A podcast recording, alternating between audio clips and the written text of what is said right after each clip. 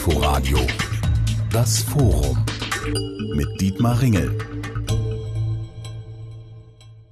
China ist die neue aufstrebende Weltmacht und die globale Herausforderung für die Staaten des Westens. Spätestens seit der jüngsten Gipfelrunde von G7 bis NATO dürfte das auch dem letzten klar geworden sein. Und die Chinesen geben sich selbstbewusst. Unser System ist das bessere, heißt es aus Peking. Doch was ist das denn für ein System? Ist das eine kommunistische Diktatur sowjetischer Prägung? Ist das eine Art neues Kaiserreich mit einem allmächtigen Präsidenten an der Spitze? Oder ist das eine moderne Gesellschaft, die es versteht, Stabilität und Innovation erfolgreich miteinander zu verbinden? Darum soll es gehen im heutigen Inforadio Forum. Anlass ist der 100. Gründungstag der Kommunistischen Partei Chinas, die sich als führende Kraft des Landes versteht. Ich begrüße hier im Funkhaus in der Berliner Masurenallee Professor Mechthild Leutner, Sinologin an der Freien Universität Berlin und Leiterin des Berliner Konfuzius-Instituts. Professor Helwig Schmidt-Glinzer ist dabei, Direktor des China-Zentrums Tübingen. Nies Grünberg, Senior Analyst am Berliner Mercator Institute for China Studies Merix und aus Trier zugeschaltet der Publizist Schemming. Also klären wir doch vielleicht zunächst mal die Frage, wenn uns das gelingt, was ist das für ein politisches System? Frau Leutner. Na, ich würde denken, dass wir in China ein, ein neuartiges System äh, sehen. Das hat sich herausgebildet im Laufe der Zeit. Es ist ein gemischtes System, ein Sozialismus mit Märkten. Und so wie wir in Bezug auf die Wirtschaft nicht von Plan oder Marktwirtschaft sprechen können, denke ich auch, dass der Begriff der kommunistischen Diktatur etwas zu kurz greift. Wir haben hier unterschiedliche Eigentumsformen. Äh, es gibt nach wie vor ein, kein Privateigentum an Grund und Boden. Äh, wir haben hier sozusagen eine kommunistische Partei, die sehr eng mit der Gesellschaft, mit der Zivilgesellschaft verflochten wird. Also es ist ein neuartiges System gemischt, weder eben völlig kapitalistisch noch völlig sozialistisch. Herr Grünberg, gehen Sie da mit? Ja, ich stimme Ihnen zu. Das ist ein äh, mittlerweile ein relativ äh, einmaliges System. Das ist, äh, hat sich so rausgebildet über die letzten Jahrzehnte. Und ähm, man spricht in der Wissenschaft mittlerweile von, einer, von einem Parteistaatskapitalismus, der nämlich, wie Professor Leutner schon äh, gesagt hat, diese verschiedenen Eigentumsformen mischt, der Märkte und Plan bzw. politische Kontrolle von makroökonomischen Ressourcenweisungen äh, mit Marktwirtschaft äh, verbindet. Und das ist eine neue Art von, von Wirtschaften, die die schon öfters vielleicht versucht wurde, aber so effektiv aufgestellt noch nicht gewesen ist.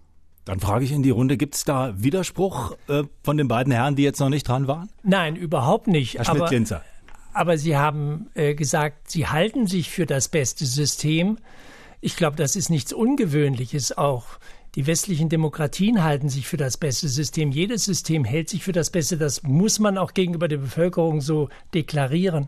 Aber der Vorteil der kommunistischen Partei ist, dass sie weiß, dass sie sich immer bewähren muss. Es ist immer wieder davon geredet worden, dass sie vielleicht gar keine Glaubwürdigkeit mehr hat.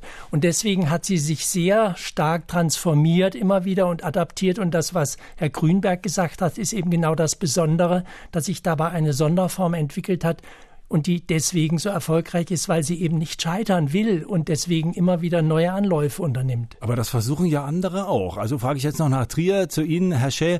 Was ist daran sozialistisch? Ist das Staatskapitalismus, der sich ein bisschen Sozialismus noch äh, vielleicht auf die Fahnen geschrieben hat, weil das zur Tradition gehört und weil es da diese kommunistische Partei gibt? Ich bin da weitaus skeptischer. Ich bin auch einverstanden mit der Mischung. Es ist nur die Frage über die Zusammensetzung. Ähm, die sozialistische Aspekte ist eine Einparteiwille, der nicht herausgefordert werden darf. Äh, das ist sehr sozialistisch in dem Sinne. Das ist sogar im Sinne von der ehemaligen sowjetischen kommunistischen System kommunistisch in Anführungszeichen. Und ich bin auch sehr skeptisch, ob die Regierung so eng verflochten ist mit der Zivilgesellschaft, sofern wir die Zivilgesellschaft hier in Demokratie anders verstehen. Äh, wir sehen immer mehr die Unterdrückung der äh, zivilgesellschaftlichen Bewegung. Wir sehen immer mehr die Unterdrückung von jeglichen äh, Netzwerken, die jenseits der kommunistischen Partei sich bilden. Gerade diese Tage läuft die Meldung über den Ticker, dass sogar eine marxistische Parteigründung jetzt mit harsche Polizeigewalt niedergeschlagen wurde in, in der Provinz Shandong und in mehreren anderen Provinzen.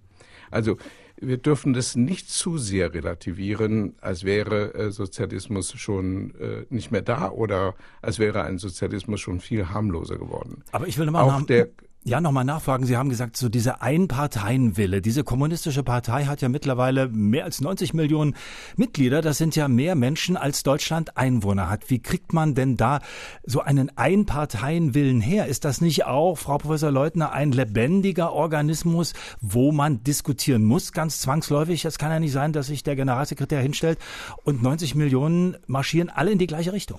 Ja, da sehen Sie ganz richtig. Es ist natürlich deutlich zu sehen, dass beispielsweise vor den Parteitagen, vor der Sitzung des Nationalen Volkskongresses äh, und so weiter, den entsprechenden Tagungen, finden große Meinungsbildungsprozesse statt. Das heißt, das, was bei uns vielleicht im Bundestag offen ausgetragen wird, das wird in China in den Medien, aber in den Parteigliederungen und natürlich auch in Rücksprache mit vielen zivilgesellschaftlichen Organisationen diskutiert und vorbereitet. Also das, was wir dann präsentiert bekommen auf der Sitzung des Nationalen Volkskongresses, das ist im Grunde genommen das Ergebnis eines längeren Abstimmungsprozesses.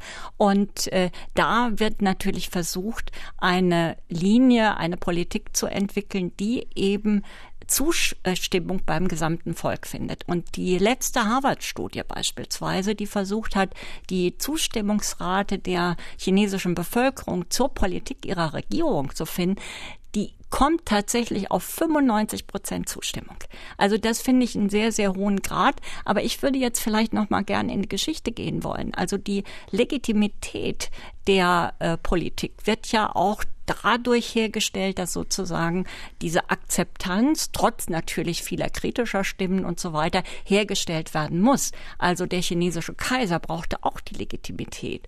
Und äh, Gerade in China ist es historisch verankert, dass wenn das Volk unzufrieden ist, es das Recht hat, den Kaiser abzuwählen. Und das ist natürlich im chinesischen Denken auch sehr stark äh, verwurzelt, dass das Volk das Recht hat, einen unfähigen Kaiser oder einen unfähigen Führer, der nicht imstande ist, das Wohlergehen des Volkes zu sichern, abzuwählen. Aber das Stichwort greife ich gleich mal auf. Wie wählt man denn in China, außer dass die kommunistische Partei ihre Repräsentanten wählt? Und dann gibt es ja den Volkskongress, der einmal im Jahr zusammenkommt in Peking. Aber wie ist das? Gibt es da regionale Wahlen? Baut sich da was auf hin zur Zentrale, Herr Grünberg? Oder sagt die Zentrale am Ende doch, wo es lang geht und wer da querschießt, der hat Pech gehabt, der wird aus dem Verkehr gezogen? Also Wahlen, so wie wir sie kennen, gibt es nicht. Es gibt auf den untersten Ebenen, also auf, auf der Dorfebene, auf der kleinsten Ebene in den Städten, äh, in den in urbanen Räumen, da gibt es äh, sozusagen Direktwahlen, aber darüber nicht. Da geht es dann über Listen, die intern äh, bestimmt werden und da gibt es eine, Auswahlverfahren an den richtigen Kandidaten, die auch von der nächsten Ebene von oben dann sozusagen entschieden werden. Und das ist eigentlich, es keine Wahl, sondern eine Selektion von bestimmten vorher gescreenten Kandidaten. Also es ist keine direkte Demokratie, so wie wir die hier kennen. Es gibt natürlich eine Art von konsultativen Prozess. Da werden viele Sachen debattiert innerhalb der Partei. Die werden nicht offen in der Bevölkerung, in der, in der Zivilgesellschaft diskutiert, so wie hier. Aber es gibt durchaus Debatten und Entscheidungsfindungsprozesse, die innerhalb des Systems äh, stattfinden, aber hinter geschlossenen Türen. Und äh, so wie die Partei das selber darstellt, ist es der demokratische Prozess dadurch gegeben, dass die Bevölkerung am Ende dann gut findet, was dabei herauskommt. Aber wirklich Selbstbestimmung oder Mitbestimmungsrecht gibt es da eigentlich nicht. Das geht aber ja, Herr Schmidt-Linzer, nur so lange gut, wie es äh, tatsächlich irgendwie dann den Menschen auch gut geht, sage ich mal. Und der letzte Maßstab ist ja vermutlich, ob das wirtschaftliche Wohlergehen, ob es da vorangeht, ob die Menschen bei sich spüren, da kommt was an. Und wenn dann Unzufriedenheit auftritt, was passiert dann? Ja, es gibt zum Beispiel sehr häufig Proteste und äh, Unmutsäußerungen. Und die Partei sieht sehr darauf, dass dieses Wissen um das, was an der Basis und in der Bevölkerung passiert, dass sie davon erfährt. Und durch dieses äh, Austausch- und Informationssystem sind auch immer wieder Anpassungen und äh, Umorientierung äh, erfolgt. Insofern gibt es also auch schon so eine Art von Checks and Balances. Und es ist nicht äh, hier die Partei und die Zentrale und dort das große Volk. Es ist auch regional sehr unterschiedlich. Auch die Akzeptanz der Partei ist regional sehr unterschiedlich. Das hängt auch mit den Erfahrungen auch während des Widerstandskriegs gegen Japan zusammen, also in der ersten Hälfte des 20. Jahrhunderts. Was aber heute natürlich dazu kommt, ist hochspannend, weil sich jetzt auch in China schneller noch als bei uns diese ganzen elektronischen Überwachungssysteme auch noch da eingefunden haben. Und da ist die Frage, Ersetzen die dann diese Checks and Balances oder wie wird damit umgegangen? Wenn äh, es dann irgendwelche Institutionen gibt, die die Bevölkerung beobachten, dann braucht man irgendwann ja auch nicht mehr die Parteimitglieder. Die sind dann sozusagen, werden dann übergangen durch diese elektronischen Kontrollmechanismen und äh, das weiß man noch gar nicht, wie damit umgegangen wird. Also das ist eine ganz spannende Geschichte und wir müssen uns ja auch äh, damit auseinandersetzen, wie diese modernen Technologien bei uns dann auch verwendet werden denn sie werden ja natürlich bei uns auch schon verwendet, nur in China eben schon in sehr viel äh, fortgeschrittenerem Maße. Herr Shea, ist das doch irgendwie eine Form von Demokratie, die anders ist als die westliche? Die Chinesen selber sagen, wir haben nicht die westliche Demokratie, wir funktionieren anders, aber die Vorwürfe aus dem Westen sind trotzdem nicht zutreffend. Wie sehen Sie es? Ich denke, in zwei Punkten muss ich äh, Frau Leugner äh, scharf widersprechen. Also erstens gibt es nicht einen Abwahl der chinesischen Kaiser. Der Kaiser wurde gestürzt. Es war keine Wahl. Und es gibt auch keine Abwahl der kommunistischen Partei, egal auf welcher Ebene. Äh, die Partei, so wie äh, Herr Grünberg richtig gesagt hat, selektierte intern. Da wird also das Volk gar nicht gefragt. Wenn wir also ironischerweise das System im Iran mit dem System Chinas vergleichen, im Iran wurde gerade diese Tage wirklich mal gewählt. Es gibt auch verschiedene Kandidaten. Es gibt starke Störungen, starke Einschränkungen, aber es gab eine Wahl. In China gibt es auch diese Wahl nicht. Nicht nur keine direkte Demokratie, es gibt auch keine indirekte. Das wäre mein erster Punkt. Der zweite Punkt ist die Befragung der Zufriedenheit. Ich erinnere mich noch, ich komme aus China, zur Zeit der schlimmsten Kulturrevolution war die Zufriedenheit gerade in, in, in China nicht, nicht weniger. Also 95 Prozent, 97 Prozent.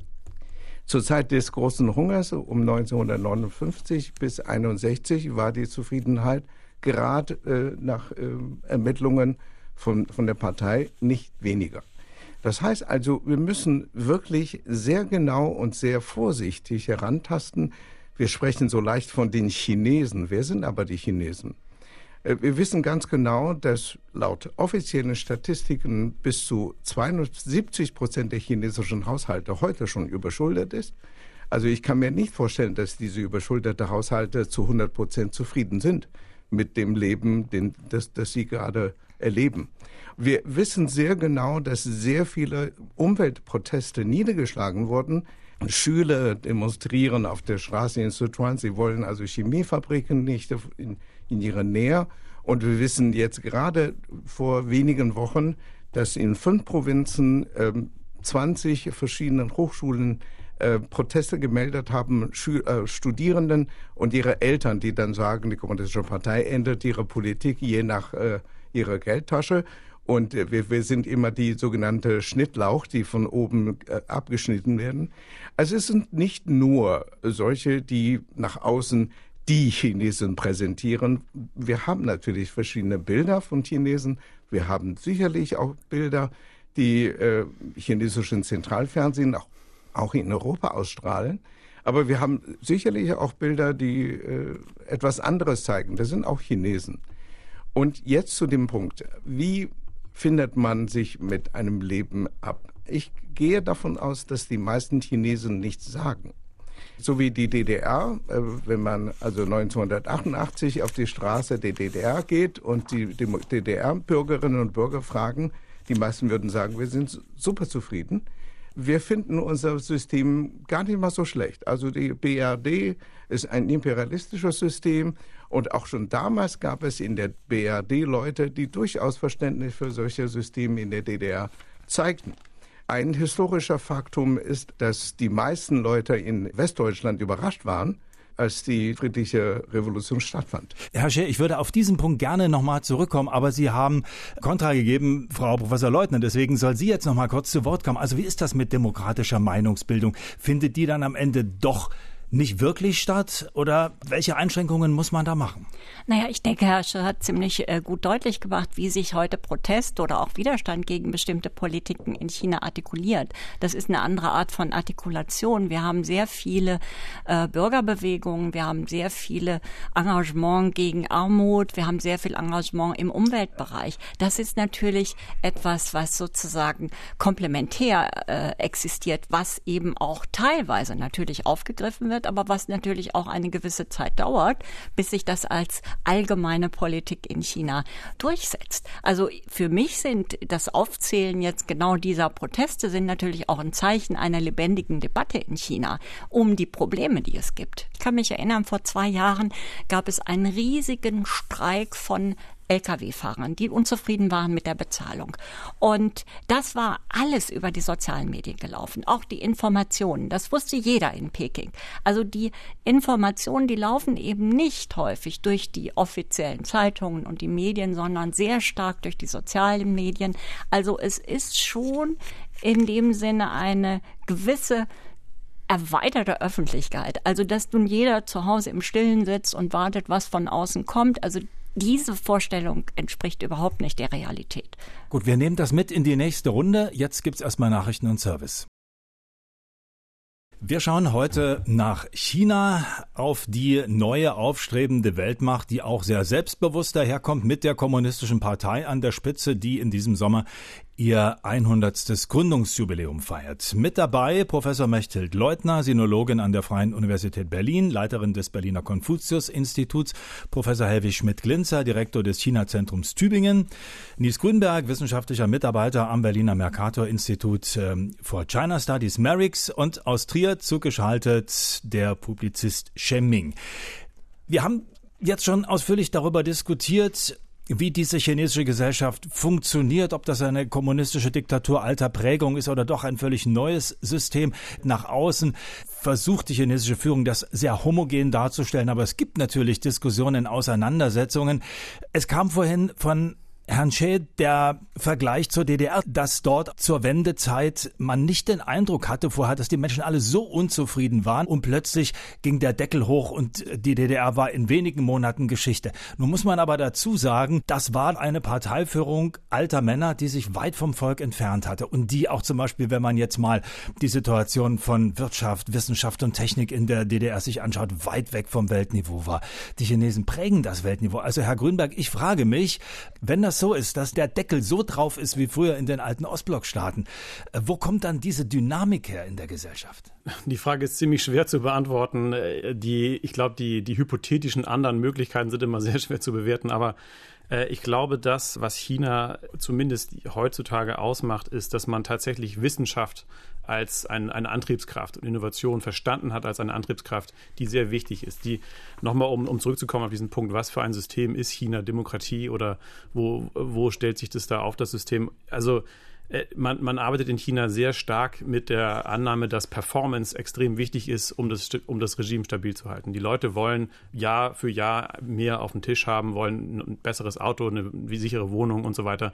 Das heißt, die Performance, die, die, die ist extrem wichtig fürs Regime. Und, und da hat man äh, ganz klar erkannt, Industrialisierung, Urbanisierung, Modernisierung, das ist wichtig. Äh, auf der anderen Seite ist natürlich immer noch die auch schon vorher angesprochene, die, die Schattenseite sozusagen der Digitalisierung, also mehr Kontrolle, auch in den, äh, in den sozialen Medien, die sind ja durchaus nicht frei. Da kann man nicht einfach sagen, was man möchte.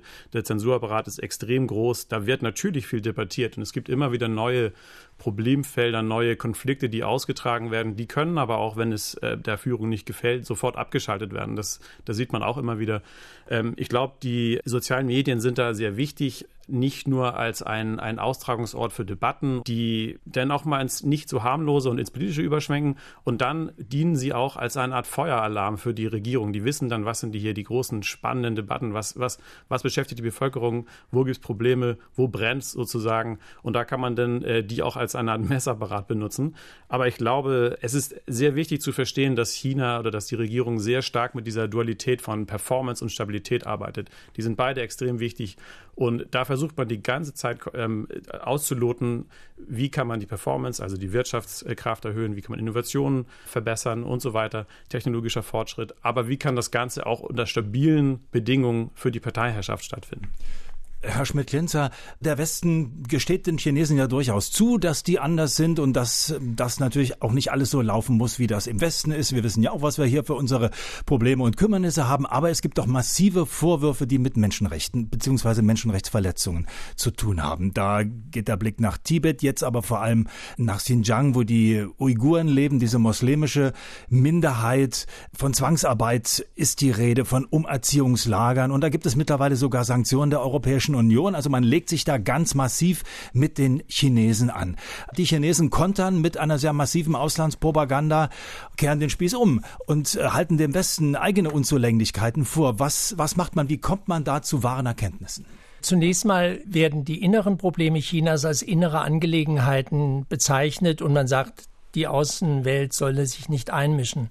Man muss aber vielleicht noch einen Schritt zurückgehen und sich einfach mal vorstellen, China hat die Ausdehnung von Europa und ist so vielfältig wie Europa äh, und auch in vielerlei Hinsicht, wirtschaftlich, wohlstandsmäßig und auch ethnisch die verstehen sich nicht alle untereinander. Das muss man ganz deutlich sagen. Und da gibt es äh, seit etwa zehn Jahren eine Tendenz, diese Homogenisierung der Gesellschaft und die Modernisierung zu beschleunigen und gewissermaßen China wie eine Art Melting Pot zu verstehen, wie Amerika auch, wo alle sollen Englisch sprechen. Ja? Äh, und das führt natürlich zu Konflikten und zu Widerstand. Und es gibt auch eine ganz starke Fraktion innerhalb der Kommunistischen Partei, die diese Beschleunigung nicht gut findet, die einen sehr viel langsameren Entwicklungsprozess in den einzelnen Regionen, auch in Xinjiang, für besser gehalten hätte. Und die sind heute äh, sehr in der Minderheit, zwar in der Minderheit, aber es ist keine verschwindende Minderheit. Dann kommt aber dazu, und das war ein Argument, dass der internationale Terrorismus hier eine Rolle gespielt hat und Xinjiang immer schon der Spielball internationaler Kräfteauseinandersetzung war. Als China und Russland im Streit lagen in den 60er Jahren, hat äh, Russland versucht, Xinjiang aufzupuschen und dort zu islamisieren, um dort die Bevölkerung gegen die chinesische Regierung aufzuhetzen. Das heißt, dieser Nutzung von äh, Populationen für internationale geopolitische Machtspiele ist auch mit im Spiel. Ich will das jetzt im Einzelnen nicht gewichten, aber das müssen wir erstmal uns vor Augen halten.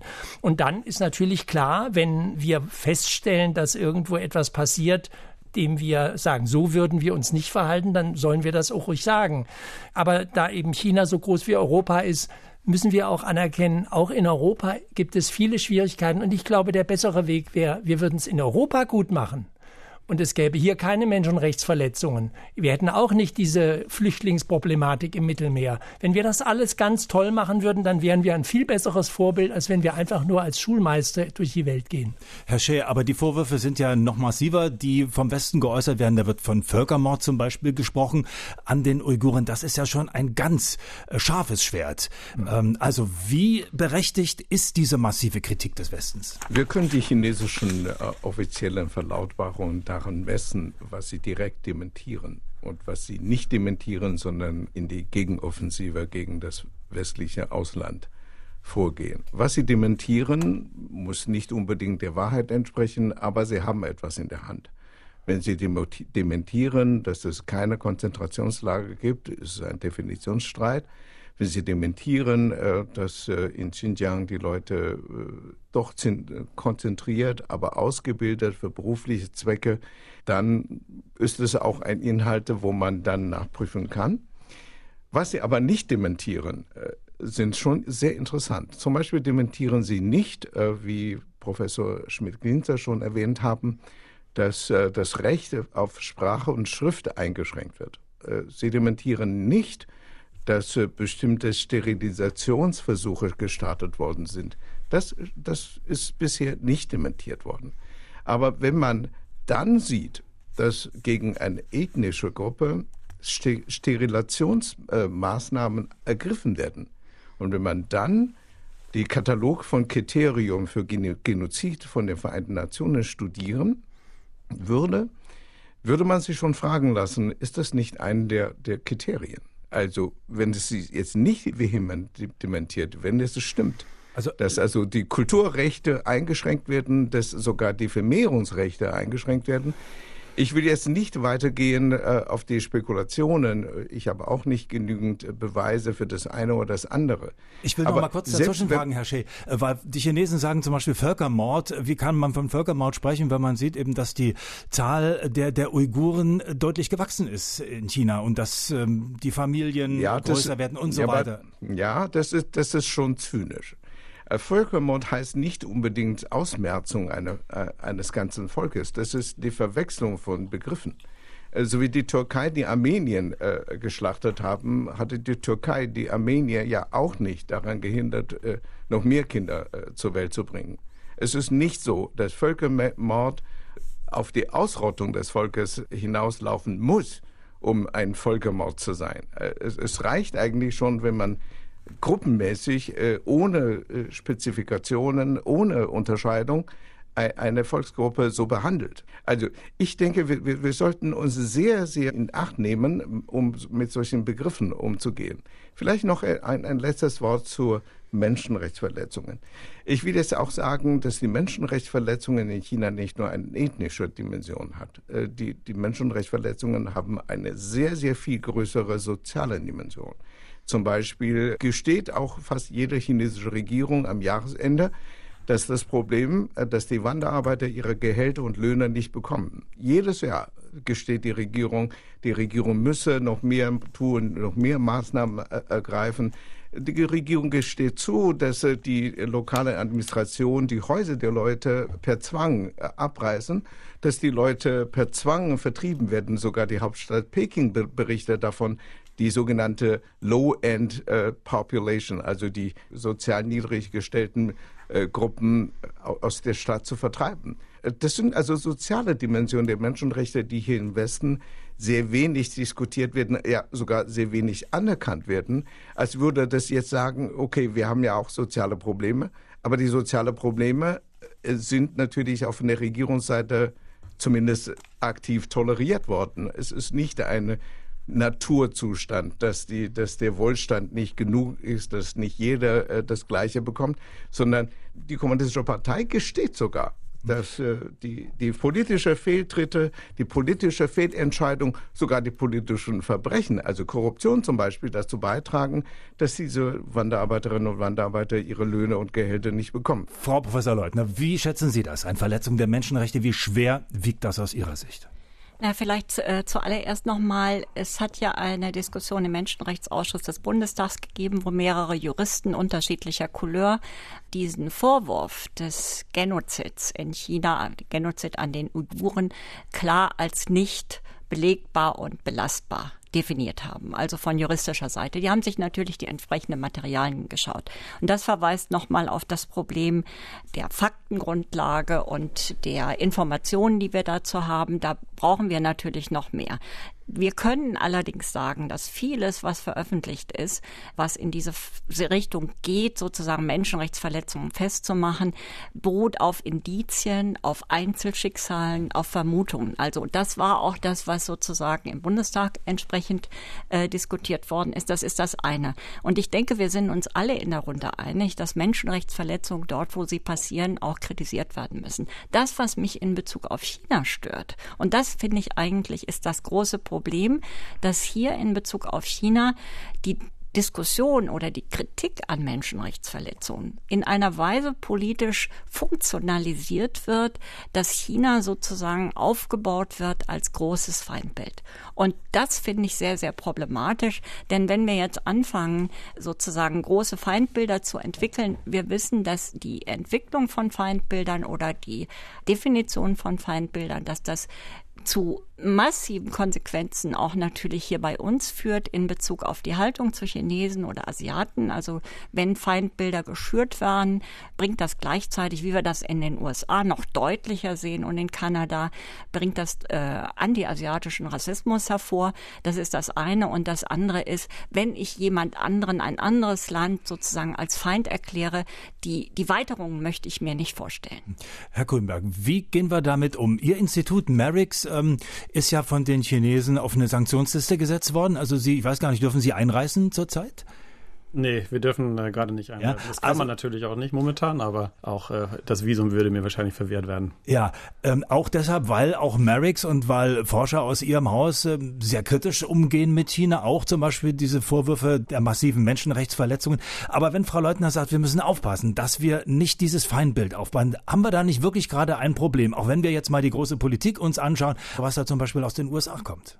Ich glaube, also nochmal zu, zu, zu den Sanktionen und zu unserem Institut. Ich glaube, wir sind tatsächlich nicht die kritischsten Stimmen, die es gibt. Wir sind relativ äh, in der Mitte der Straße verankert. Es gibt bei uns äh, auf beiden Seiten Leute, die, die kritischer sind, Leute, die weniger kritisch sind. Ich glaube, da sind wir eher so ein bisschen instrumentalisiert worden, um diese Sanktionen so ein bisschen, äh, da ein bisschen mehr, mehr Gewicht reinzulegen. Das Wichtigste ist eigentlich schon gesagt worden. Ich glaube aber, es gibt ähm, einfach eine Beweislage, die man nicht ignorieren kann, wenn man sagt, es gibt nur Einzelschicksale und so weiter. Wir haben keine systematische Information. Natürlich haben wir die nicht, weil die Journalisten nicht reingelassen werden. Wie ist denn die Situation der Pressefreiheit der internationalen Journalisten in China? Die werden einem nach dem anderen rausgeschmissen oder fürchten um ihr Leben oder ihre, ihre Freiheit. Wenn das nur Einzelschicksale sind, verstehe ich nicht, wieso Xinjiang so dicht gemacht ist und wieso man nicht einreisen darf als Journalist. Da, das ist nochmal so äh, die dazu. Ich glaube, da muss man einfach einfach äh, akzeptieren, die wollen nicht, dass man weiß, was da vor sich geht. Äh, es gibt genug Beweise, die, die ganz klar belegen, es gibt diese äh, Umerziehungslager und, und ich glaube, die Begrifflichkeiten, das ist dann irgendwann Haarspalterei. Auch diese, die juristische Debatte, ist es Genozid, ist es, äh, ist es Menschenrechtsverletzung? Muss es Genozid sein, bevor wir was machen? Oder kann man schon kritisieren, wenn man, wenn man nur Menschenrechtsverletzung hat? Tatsächlich ist es so, dass dort die Partei und die Regierung, das kann man ja da zusammenfassen, stärkere Kontrollmechanismen implementiert hat, weil sie auch Angst haben, weil sie Angst haben, dass das System äh, auseinanderfliegt. Das war der Kampf gegen Korruption, aber das ist natürlich auch der Kampf gegen Sonderentwicklungen. Und äh, es gibt äh, immer wieder auch große Spannungen zwischen Regionen und auch bestimmten Aktionen in Regionen und dem Willen, was in der Zentralregierung gemacht wird. Und da gibt es eben auch große Probleme und die gegenwärtige Politik ist zwar einerseits offensichtlich oder scheinbar sehr erfolgreich, aber äh, zum Beispiel auch der Umgang mit der Infektion, mit, dem, mit der Pandemie, da weiß man nicht, ob auf Dauer das wirklich alles so gut im Ergebnis gewesen ist. Ich glaube nur, dass Frau Leutner schon recht hat, dass wir auch äh, unsere eigene, wenn wir in die Geschichte gehen, heute bei Namibia zum Beispiel äh, sagt man, das war Völkermord. Äh, wenn ich mir die Festpostbriefe der deutschen Soldaten 1900 aus China angucke, die haben Männer, Frauen, Kinder alle hingeschlachtet, ob Chinesen oder Boxer oder was auch immer. Da gibt es auch ein, eine Schuldgeschichte und die ist übrigens nicht ganz vergessen in China. Und deswegen, äh, glaube ich, haben wir alle riesige Probleme, die zu meistern sind. Und es wäre meines Erachtens besser, wir würden erstmal hinschauen, was in China passiert, äh, um zu sehen, was dort gelingt und nicht gelingt und auch im Gespräch bleiben, denn dort gibt es auch welche, die die gegenwärtige politische Situation nicht äh, voll unterstützen. Und dort wird es auch in Zukunft Diskussionen und auch Neuausrichtungen geben. Und da kann man gesp gespannt sein. Auch Xi Jinping wird irgendwann sterben. Das darf man sogar, glaube ich, im Rundfunk sagen. Wir alle werden mal sterben. Es wird auch neue Anläufe geben. In Deutschland kann man das sagen. Gut, wir greifen das gleich wieder auf. Jetzt kurze Nachrichten und Service und dann sind wir zurück beim Inforadio Forum. Es geht im Inforadio Forum heute um China. Die kommunistische Partei des Landes, mehr als 90 Millionen Mitglieder hat sie, feiert in diesem Sommer 100. Gründungstag und wir nehmen das zum Anlass, um darüber zu diskutieren, wie funktioniert dieses Riesenland mit all seinen Widersprüchen, mit seiner gigantischen wirtschaftlichen Entwicklung. China, der wichtigste Wirtschaftspartner auch für Deutschland und für viele andere Länder dieser Welt. Wir tun das heute mit diesen Gästen, Professor Mechthild Leutner, Sinologin an der Freien Universität Berlin und Leiterin des Berliner Konfuzius-Instituts. Professor Helwig Schmidt-Glinzer ist dabei, Direktor des China-Zentrums Tübingen. Nies Grünberg, Senior Analyst am Berliner Mercator Institute for China Studies Merix und aus Trier zugeschaltet der Publizist Ming mit chinesischen Wurzeln, lebt aber schon lange in Deutschland. Herr Schell, Professor Schmidt-Glinzer hat so sinngemäß vorhin gesagt, wo wir über die Uiguren gesprochen haben, darüber, dass die Chinesen im Grunde das alles deckeln, man als ähm, Beobachter überhaupt nicht die Möglichkeit hat, da genauer mal drauf zu schauen. Er sagte, die Chinesen haben möglicherweise auch die Angst, dass das auseinanderfliegt. Und dieses riesengroße Land muss man ja zusammenhalten können. Ist das so eine Urangst der chinesischen Führung, dass dieses Land eines schönen Tages in Einzelteile auseinanderfällt?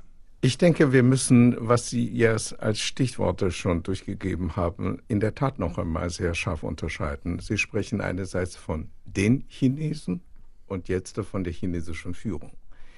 Wir müssen uns sehr in Acht nehmen, nicht immer von der Perspektive eines Regierenden äh, zu urteilen. Äh, wie hält man das Land zusammen? Als wären die, diese Menschen 1,4 Milliarden an der Zahl nur Subjekte, nur äh, oder sogar Objekte, also wie, wie da äh, die Elite darüber nachdenkt, wie halte ich eigentlich sie zusammen. Oder wie Tiere, äh, wir, wir befriedigen ihre Grundbedürfnisse, dann werden sie schon nicht mehr grunzen. Äh, ich, ich denke, das ist schon auch ein äh, wesentlicher Unterschied. Wenn man von der Perspektive der Chinesen oder der unterschiedlichsten Chinesen ausgeht, wird die chinesische Gesellschaft viel, viel anders aussehen oder sieht auch sehr viel anders. Also einige Beispiele. Wir, wir haben natürlich all diese Erfolgsstatistiken, wie viel Prozent Chinas Wirtschaft so wächst äh, und so weiter. Aber haben wir auch die andere Seite, die Bilanzen, zum Beispiel die Überschuldung, 350 Prozent des BIPs? Haben wir die Zahl der Arbeitslosigkeit nach offiziellen, halboffiziellen Studien von der Peking-Universität und Pekinger Pädagogischen Universität be belaufen sich die, die Zahlen der Arbeitslosen jetzt schon auf etwa 120, 150 Millionen. Wenn man also unterschiedlichen Perspektiven in der Tat in einer Demokratie zusammenführen kann, ohne dass jemand äh, ins Gefängnis wandert, ist es eine andere Qualität. Ich verneine nicht, ich leugne nicht, dass es in China auch Debatten gibt. Das ist auch meine Hoffnung, dass es Debatten weitergeben wird. Ich denke nur, dass diese Debatten noch etwas anderes widerspiegeln, nämlich ganz normale Interessenausgleiche. Es ist nicht nur eine administrative Aufgabe in Peking, wie machen wir das besser, sondern welche Interessen werden inwieweit bedient, welche Interessen müssen wir den Tisch, äh, unter den Tisch kehren. Vielleicht noch ein zusammenfassendes Wort. Wie gehen wir eigentlich mit die chinesische Gesellschaft um, ist eine andere Frage, als wenn wir uns fragen, wie gehen wir mit der chinesischen Regierung um. Das heißt, dass wir unseren Blicke von Menschen zu Menschen auf China werfen, nicht nur dürfen, sondern auch müssen. Mit diesem Blick sind Chinesen genauso Menschen wie wir hier alle. Ja, also in Deutschland gibt es so viele verschiedene Interessen. Auch schon bei der Bekämpfung der Pandemie, die wollen keine, die einen wollen gar keine Lockdown, die anderen wollen noch mehr Lockdown und so weiter. So ähnlich ist es auch in China.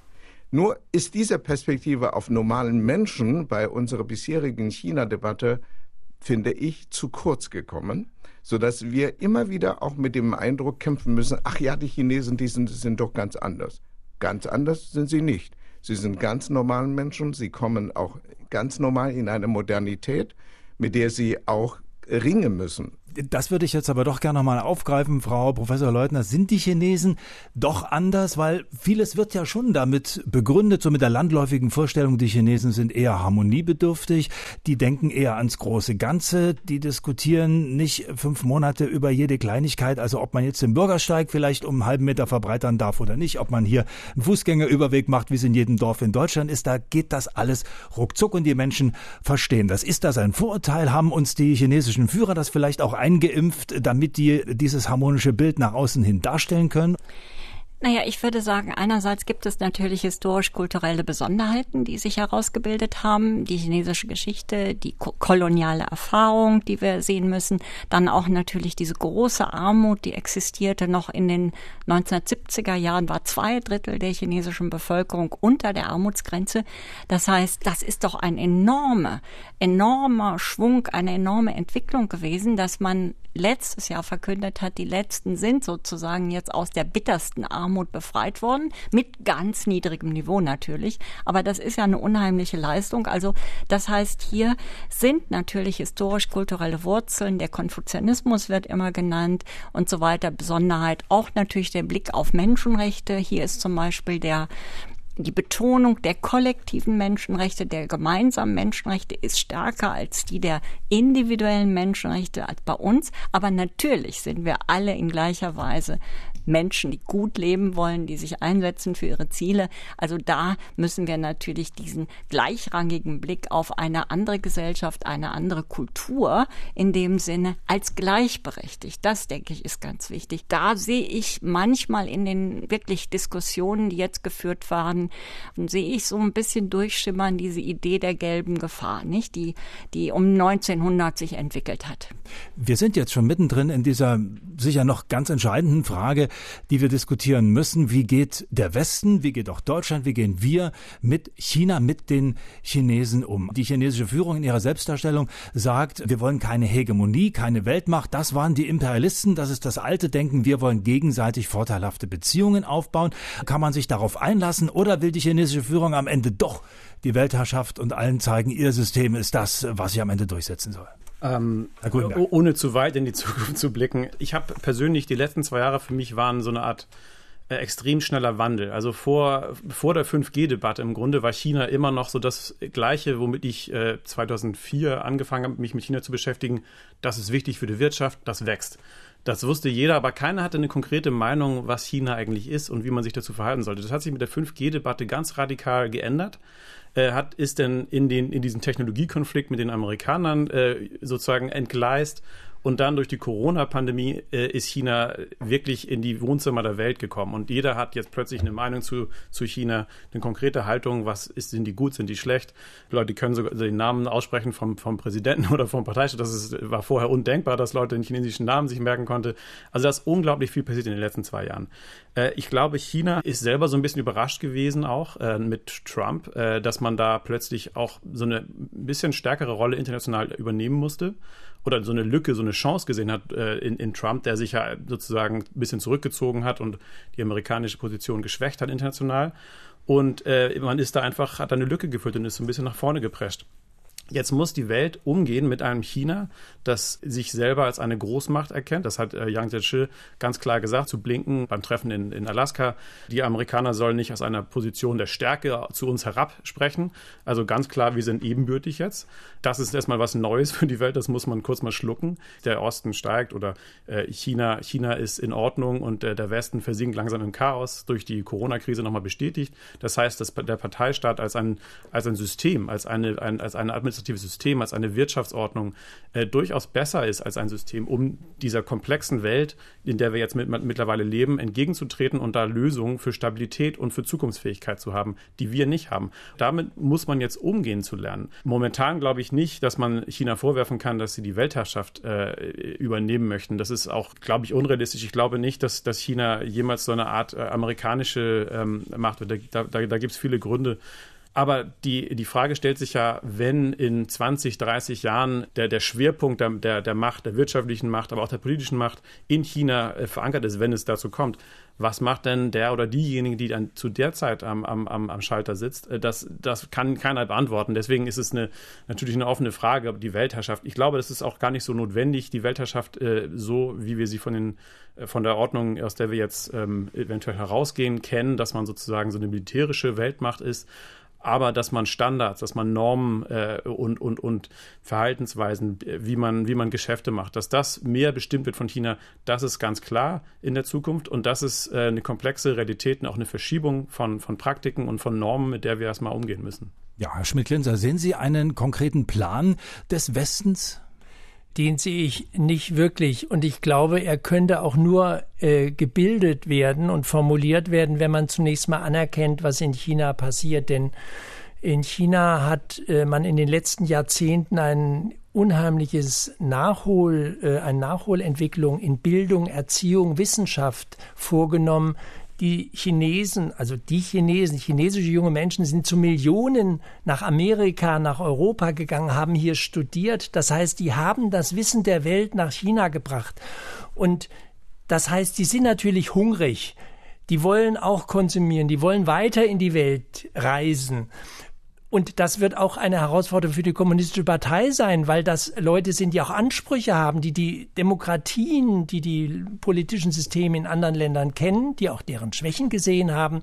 Kurz, da gibt es Riesenherausforderungen, aber auch Chancen. Denn diese gebildete chinesische Bevölkerung ist ja eine große Chance für die Weltgesellschaft, gemeinschaftliche Probleme auch zu lösen, sei es Umwelt, sei es Fragen von Friedenssicherungen, von Vertragsbildung und von Sicherheitsarchitekturen und so weiter und vielleicht auch ein bisschen Abrüstung wäre ja auch nicht mal nicht schlecht. Kurz, da haben wir große Potenziale und Chancen und das, was ich sehe und auch wo ich manchmal Befürchtungen habe, da stimme ich mit Frau Leutner überein, wenn man China nur als Gefahr und als äh, ja Weltmacht, die uns unterwandert oder sowas sieht, dann ist das der Anflug zur sozusagen Selbstverblindung. Das wäre sehr fatal. Deswegen plädiere ich sehr dafür, das Gespräch offen zu halten und mit den Menschen in China zu sprechen. Die wollen alle keinen Krieg. Das hat man auch durch neuere Forschung herausgefunden. Die wollen auch gar nicht riesige Aufrüstung, auch nicht in China, obwohl die stattfindet, wie wir wissen, sondern es geht darauf, dass wir uns international verständigen und nicht gegenseitig in Stellung bringen.